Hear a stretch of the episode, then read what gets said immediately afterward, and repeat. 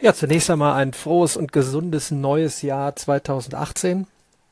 Mm, ich fange direkt mal wieder mit einem, naja, Paukenschlag an. Wie sieht die Lernzukunft aus? Ganz einfach personalisiert.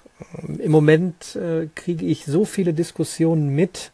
Teilweise ist es echt müßig einzusteigen. Ähm, soll jetzt alles digital werden? Ist so eine, so eine Hauptfrage, äh, die immer kommt, äh, wo man versucht deutlich zu machen, nein, äh, die Digitalisierung geht nicht mehr weg. Was wird digitalisiert? Wie lerne ich mit digitalisiertem Content?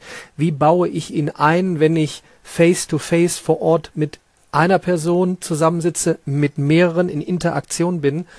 Es ist einfach so mächtig, was, was da gerade passiert im, im Bildungsbereich aufgrund der Digitalisierung, sprich ähm, Content, ähm, der gerade in so breiter Masse produziert wird und auch wirklich teilweise hochwertiger Content, der auch kostenlos zur Verfügung steht. Man muss dann gucken, äh, ist wieder eine eigene Diskussion, was ist kostenlos, was kostet am Ende.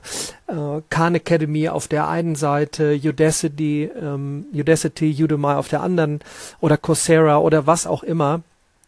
Ich glaube, ich bin da wieder bei meiner berühmten Exponentialkurve. Wir sind an einem Take-off-Point, wo innerhalb der nächsten fünf bis zehn Jahre so viel passieren wird und so viele aber dann auch erleben werden, wie, wie optimiert das Lernen wird.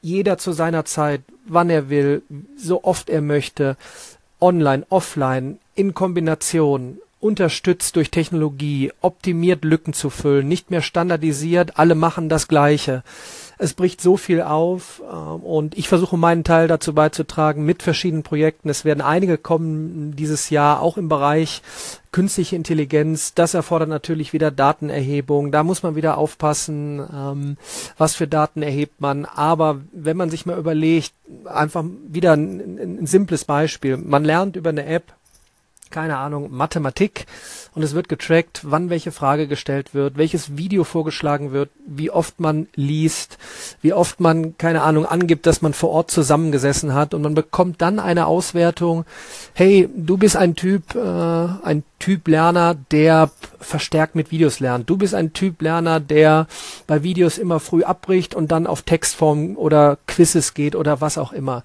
Ähm, da wieder vielleicht eine Brücke geschlagen, Spotify für Bildung. Sprich, Spotify schlägt dir äh, eine Playlist vor, erst nachdem du längere Zeit Spotify genutzt hast. Und so müssen wir, glaube ich, in Deutschland, Schrägstrich Europa, auch sehr mutig, äh, sehr mutig, mutiger erstmal werden.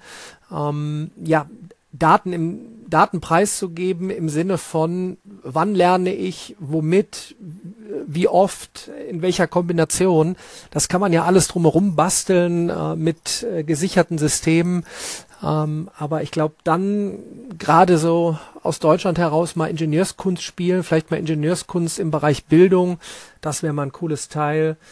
Deshalb suche ich ja jetzt auch über meine Plattform www.danieljung.education. Da wird man dann direkt äh, auf, auf meine persönliche Seite geleitet, wo ich Projektanfragen annehme, wenn da draußen Softwareentwickler, Programmierer sind. Ähm, ich schaue mal bei all dem, was ich mache, wie man vielleicht mal ja, remote-mäßig äh, etwas entwickelt und dann auf, auf den Markt bringt. Mal schauen.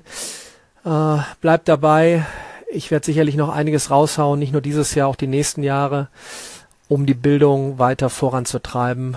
Und ich kann nur noch mal eins sagen, Bildung, Lernen wird eins, nämlich personalisiert.